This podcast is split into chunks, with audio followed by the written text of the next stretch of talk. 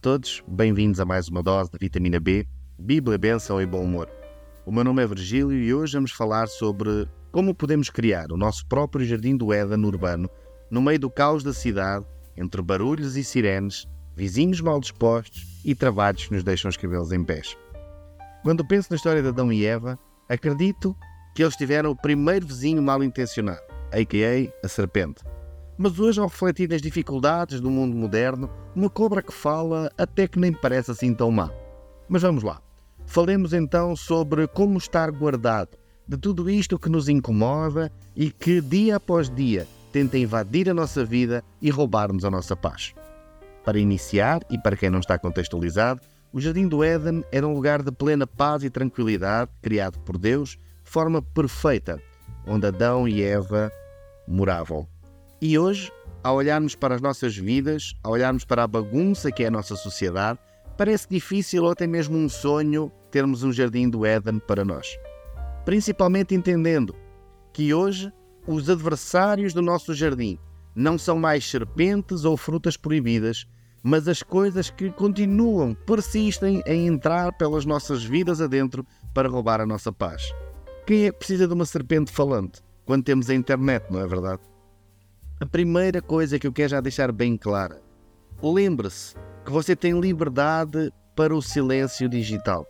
É importante entendermos que há momentos na nossa vida onde é preciso pura e simplesmente desligar as notificações, colocar o telefone em modo de voo, fugir daquilo que passa à nossa volta, porque tudo aquilo que temos no nosso telemóvel corre atrás de nós o dia inteiro para continuarmos a colocar os olhos no ecrã.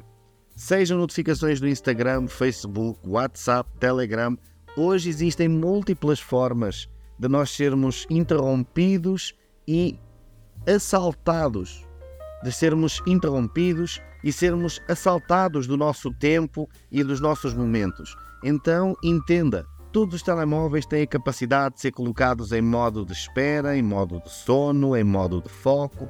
Não sei como se chama o modo no seu telemóvel, mas quando quiser tirar um momento para verdadeiramente buscar a sua paz, permita-se ficar no silêncio digital. E outra coisa extremamente importante: lembre-se de conversar com pessoas. E não, eu não estou a falar sobre mandar memes e GIFs no WhatsApp, sobre mandar áudios, mas sim de olho no olho, a gesticular, como é tão tradicional e tão típico de nós mediterrânicos, falar com alguém, ter uma conversa honesta, ver a reação no olho, ver os sorrisos espontâneos a surgirem, aprender e ensinar através de experiências de vida. E hoje em dia, nós parece que não temos ninguém com quem falar, mas lhe deixar aqui algumas sugestões. Tem o seu cônjuge, o seu parceiro, tem os seus irmãos, pai, mãe, amigos, colegas de trabalho ou até aquele vizinho que mora ao pé de si há tanto tempo e que você ainda nem entendeu e que você ainda nem conseguiu descobrir qual é o primeiro nome. Faça um esforço para ter esta conexão humana. A verdade é que é algo tão essencial nas nossas vidas e que cada vez tem ficado mais para trás. E se não entendo porque é que isto nos pode trazer paz, tantas vezes a única coisa que nós precisamos para passar um pano por cima de um dia mau de trabalho é ter alguém com quem partilhar os nossos dissabores, as nossas desilusões e ouvir alguém também. O processo de entender que não estamos sozinhos, que não passamos por uma vida difícil sozinhos tantas vezes, é uma coisa simples que nos vai levar novamente a encontrarmos a nossa paz. Então, crie relações humanas. Permita-se largar um pouquinho digital e criar algo humano. Garanto-lhe que a sua vida vai tornar-se muito mais intensa e frutífera no que toca à sua capacidade humanística. Outra das coisas que temos de fazer para tentar manter a paz no meio de toda esta confusão é evitar as frutas proibidas que aparecem sempre com um aspecto bonito, apetitoso, com algo que faz muita falta, mas que tantas vezes é algo que vem apenas para nos atrapalhar, apenas e só uma serpente disfarçada de boa ideia. Vivemos numa sociedade extremamente consumista, em que vivemos, a maioria de nós, com despesas supérfluas e fúteis. E, não querendo fazer julgamento para a sua vida, vou partilhar algumas das coisas que eu dou por mim a pensar tantas vezes. Mas porquê, Virgílio? Porquê? Tu devias saber mais do que isso, devias ser mais consciente.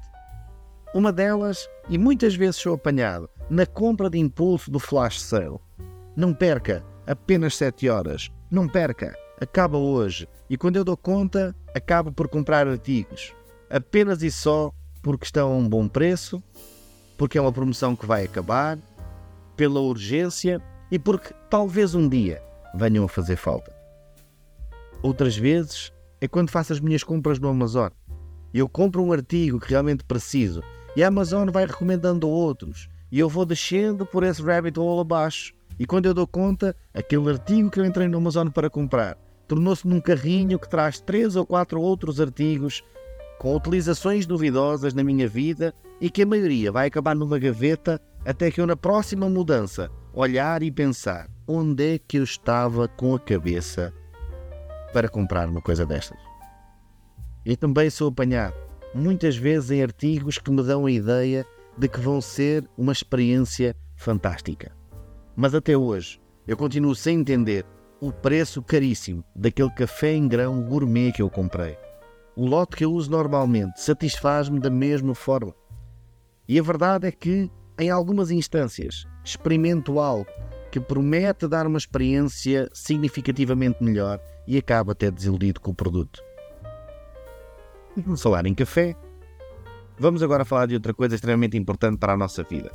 Falemos então de descansar e como nós muitas vezes, e erradamente, substituímos o nosso descanso pelo nosso conforto. E temos uma ideia de que as coisas são que ambas as coisas são iguais, quando na verdade não são. Dando um exemplo prático da minha vida. Chego a casa, paro, jantamos, e depois de um dia de trabalho e com as crianças já deitadas na cama, eu decido sentar no sofá para descansar. Mas na verdade o que eu estou a fazer é apenas e só a relaxar ou a colocar numa posição de conforto. Geralmente acompanhado disso vem o telemóvel ou a televisão. E quando dou conta, passa 30 minutos, uma hora, uma hora e meia, e lá do fundo ouve-se uma voz que clama e diz: Amor, anda para a cama que estamos atrasados para dormir. E quantas vezes a resposta que sai da minha boca é: Oh amor, eu estou só aqui a descansar um bocadinho e já vou. Mas depois a cabeça faz o clique e eu penso: Espera aí, eu não estou a ir para a cama porque eu estou a descansar. Será que eu estou mesmo a descansar? Eu estou confortável no meu sofá.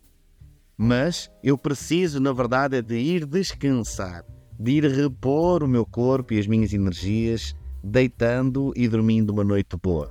Então, todas estas coisas que muitas vezes nos dão aquele sentimento de que, ai, elas são boas, mas não podemos deixar que elas roubem o tempo que devemos dedicar ao sono e ao descanso.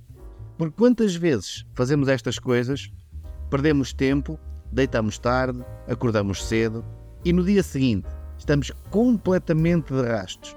E tudo aquilo que o nosso dia poderia ter para nos oferecer é-nos completamente roubado pelo zombie que toma conta do nosso corpo nesse dia. E agora a pior parte é que no final desse dia, depois de um dia zombificado, cansado, moído, chegamos a casa e o primeiro instinto, o primeiro intuito é repetir exatamente o mesmo ciclo.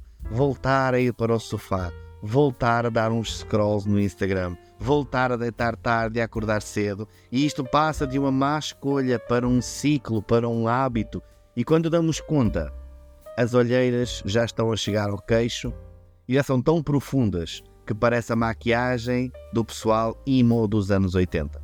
Então que possamos verdadeiramente entender, precisamos de descansar, mais do que buscar o conforto no final do dia mais do que buscar o nosso momento de ah, possamos aliá-lo a noites bem dormidas e a um descanso que nos repõe e que nos deixa plenos para encarar cada dia. Para facilitar este processo, e não falando aqui bem de dormir e de como é que deve dormir, mas dizendo-lhe que uma das formas que eu encontrei na minha vida para ganhar tempo e reduzir insatisfações, problemas e stress na minha vida foi ter uma rotina de noite e de manhã muito específicas, muito organizadas, de forma a rentabilizar o meu tempo e a prevenir o máximo de problemas. Então, antes de dormir, todos os dias eu preparo a minha manhã seguinte. E sim, para quem não me conhece, eu sou daquelas pessoas que acorda às 6, mas às 8 ainda não acordou o cérebro. O corpo já anda, mas o cérebro ainda está a dormir. Então eu entendo que eu de manhã preciso ter tudo pronto, no lugar certo, e tenho de fazer de forma mecânica e robótica a mesma coisa todos os dias. Então, para não perder uma hora e meia de manhã à procura de meias, à procura dos sapatos, à procura do telemóvel, das chaves do carro, a tentar entender o que é que eu vou vestir e o que é que fica bem com as calças que eu tenho aqui na mão, eu perco 15 minutos no dia anterior. Deixo a roupa pronta, no sítio onde eu me vou vestir, deixo a minha marmita preparada, deixo todas as coisas que eu preciso para o meu trabalho no dia a seguir no cesto da entrada, a mochila do computador à porta e até mesmo a chávena do café. Já fica na máquina para ser só carregar no botão de manhã. Dessa forma, o meu dia começa melhor. Eu começo o dia não com stress, não com atraso, não a pensar no que é que eu tenho de fazer, mas com uma checklist que se vai cumprindo sai de casa já com a ideia de missão cumprida. Então dê-se o privilégio de ter uma manhã tranquila, de iniciar o seu dia em paz, de iniciar o seu dia com vitórias, com sucessos. E vai ver que a sua vida vai começar, pouco a pouco, a ganhar mais significado. E devagarinho vai ver que os seus dias vão ser mais cheios de pequenas vitórias do que de grandes derrotas. Voltando aqui à analogia do jardim e sobre cultivar o jardim, eu sou de Vila Real e tenho várias pessoas na família, incluindo o meu pai, que estão ligados a uma área agrícola.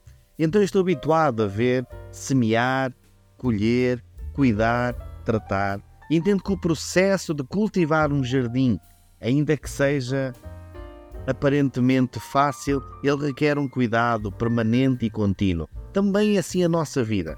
E se nós verdadeiramente queremos ter um jardim do Éden na nossa vida, no meio do caos, nós temos de ter ainda mais cuidado com este jardim. Então, como para cada doido a sua doidice, eu hoje vou partilhar consigo aquilo que eu gosto de fazer para cultivar um ambiente de paz na minha vida. Claro está, poderá concordar com as minhas opções ou optar por outras que assim lhe tragam paz. Mas é importante entender que esta paz vem quando nós a cultivamos e que nós temos um papel ativo em garantir a qualidade de vida para nós. Então, uma das principais coisas que eu faço para encontrar e para cultivar o meu jardim do Éden é ler. Como sabem pelo propósito do podcast e também pela minha vida, eu a maior parte das coisas que leio é ou a Bíblia ou livros cristãos. No entanto, eu tenho também outras leituras que gosto de fazer. Eu gosto imenso de ler cómics ou bandas desenhadas de super-heróis. Além disso, gosto também de ler mangas, que são bandas desenhadas asiáticas. E, em leituras mais corridas, gosto de ler também livros sobre o desenvolvimento humano, o desenvolvimento da nossa mente, para também conseguir articular e melhorar a minha personalidade para me conseguir corrigir e para conseguir crescer e alcançar novos patamares intelectuais na minha vida. Outra das coisas que eu adoro imenso fazer é montar aquários, fazer aquascaping, portanto, colocar o chão de pedras, as plantinhas lá dentro, os peixinhos, fazer criação de peixes, cuidar deste aquário. E eu sei que pode parecer estranho e que a maior parte das pessoas dizem, Virgílio, mas os peixes é um animal tão burro. E eu sei que eles não latem, eles não se esfregam, eles não pedem miminhos, eles apenas nadam de um lado para o outro.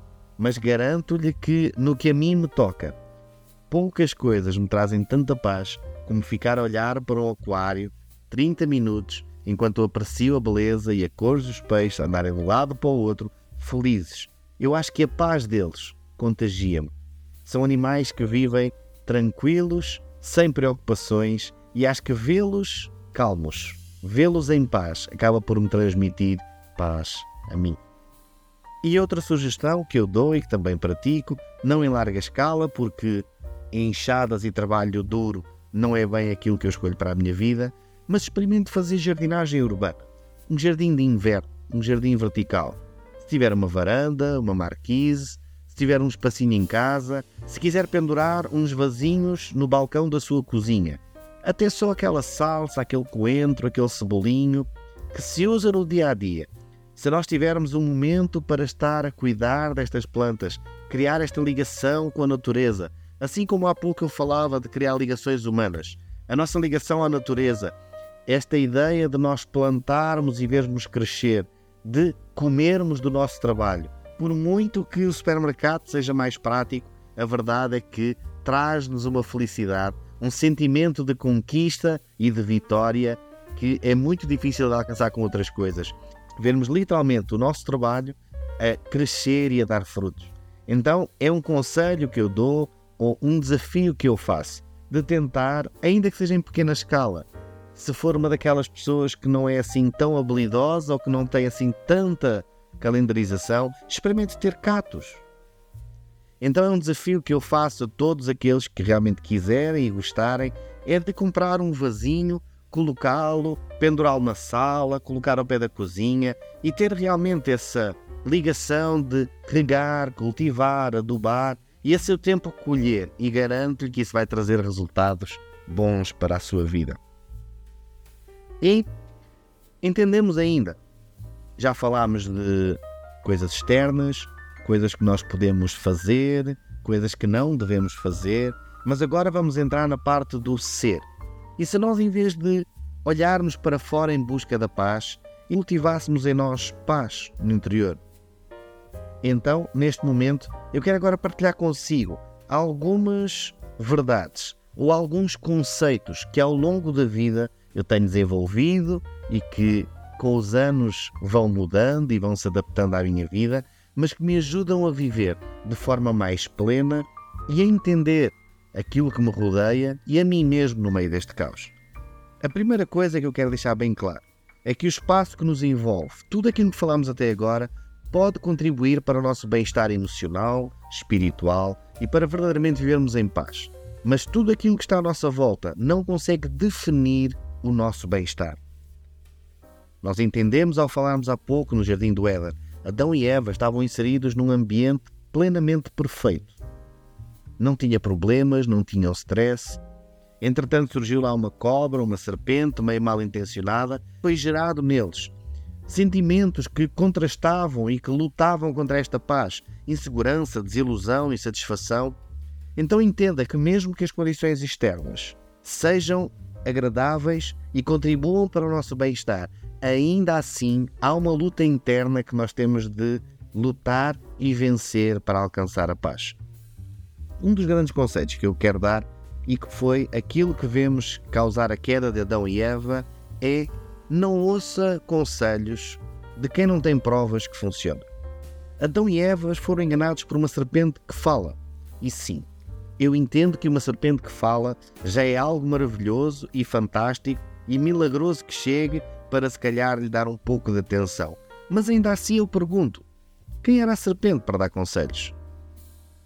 Como é que a serpente poderia falar com autoridade sobre um tema sobre o qual ela não tinha claramente domínio? Um exemplo mais para os dias de hoje. Será que hoje eu e você que me está a ouvir iríamos pedir a uma pessoa que deve a Deus e ao mundo conselhos sobre como gerir as nossas finanças?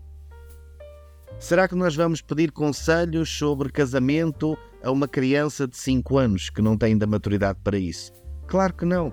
Mas quantas vezes na nossa vida nós deixamos que conselhos, dicas, frases malditas ou mal intencionadas venham causar aqui problemas.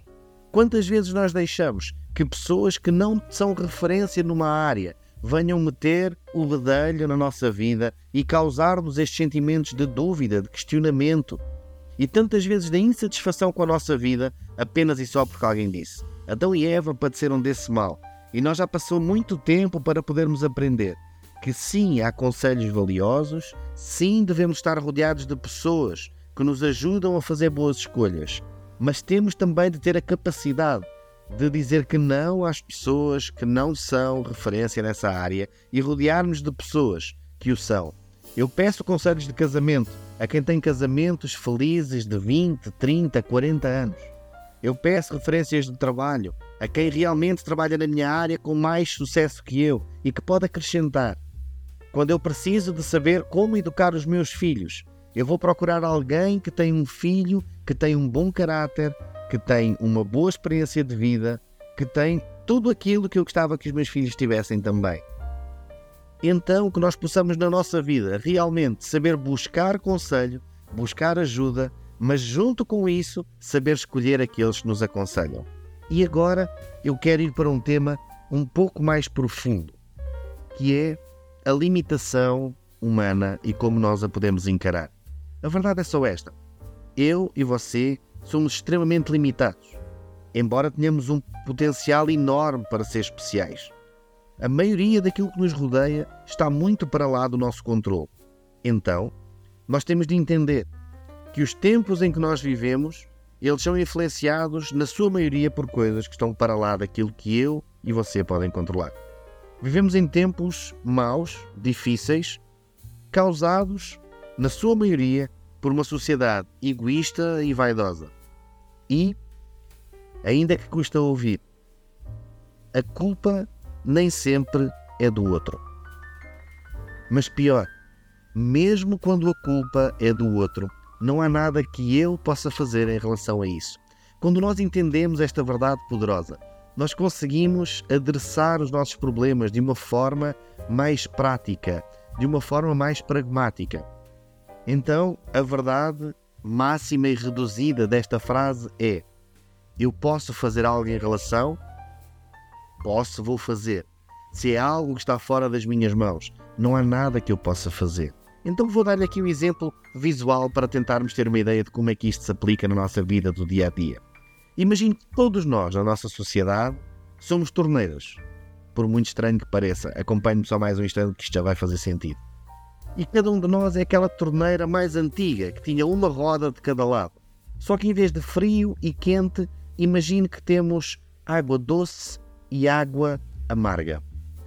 E imagine que todas essas torneiras estão a despejar água para dentro de um tanque enorme. E esse tanque é a nossa sociedade. São as coisas que temos de engolir todos os dias. E agora você está a olhar e está a dizer: Virgílio, mas a sociedade é horrível. Eu não percebo que analogia, para onde é que tu vais com isso? É fácil. Eu entendo que é difícil de engolir a nossa sociedade. É difícil de entender muito daquilo que se passa. É difícil saborear a vida nestas condições. Mas agora vamos a uma aplicação mais prática. Como eu disse, todos somos torneiras de água doce e de água salgada. E a água está difícil de engolir, a vida está difícil de suportar, porque a maioria das torneiras vivem a deitar água salgada para dentro deste tanque. Mas eu não posso controlar as outras torneiras. A única torneira a que eu tenho acesso é a minha. Talvez aqueles que me são mais próximos. Posso tentar alcançar a minha esposa, os meus filhos.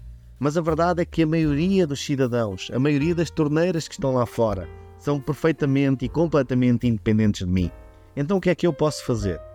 Eu posso garantir que no meu dia a dia o meu contributo para este tanque, o meu contributo para esta água é água doce, água potável e água que vai fazer com que a coisa não seja tão má como podia ser. É difícil? Com certeza que é difícil.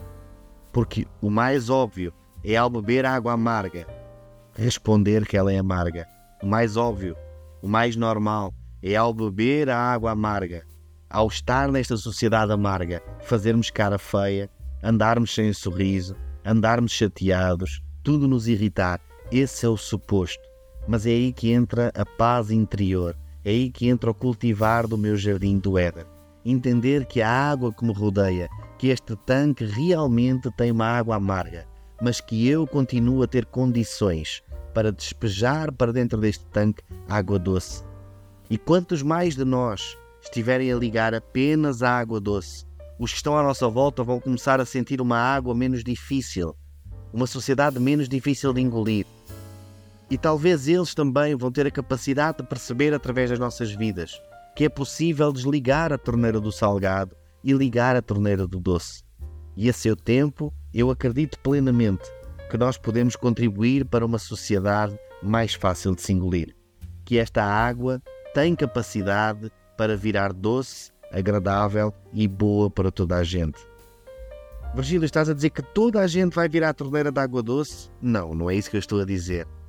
Mas se a maioria for de água doce, eu acredito que já vai ser muito mais fácil nós conseguirmos viver nesta sociedade. Então entenda que, mesmo nos dias difíceis e numa sociedade difícil, quando nós deitamos para fora a paz que cultivamos cá dentro e quando nós contribuímos para o bem numa sociedade que pratica o mal, ainda que pareça que nada muda, vai-lhe dar a capacidade de chegar ao final do dia, deitar a sua cabeça na almofada e dormir o sono dos justos.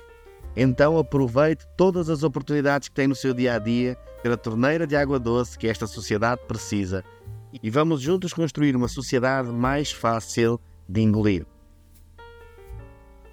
E chegamos ao fim de mais um episódio. Espero que tenham gostado desta dose de vitamina B e consigam verdadeiramente cultivar o vosso jardim, cultivar a vossa paz e viver uma vida com menos interferências àquilo que é suposto vivermos. Lembrem-se, na maioria das vezes, a serpente só quer um pouco de atenção e a maçã, mesmo bonita, não tem sabor nenhum. Até à próxima dose, onde vamos continuar a descomplicar a vida sempre com um sorriso no rosto. Fiquem bem e não se esqueçam de dar follow, de fazer reviews no podcast e de nos acompanhar nas redes sociais. Vitamina B Oficial no Instagram e no YouTube. Até à próxima.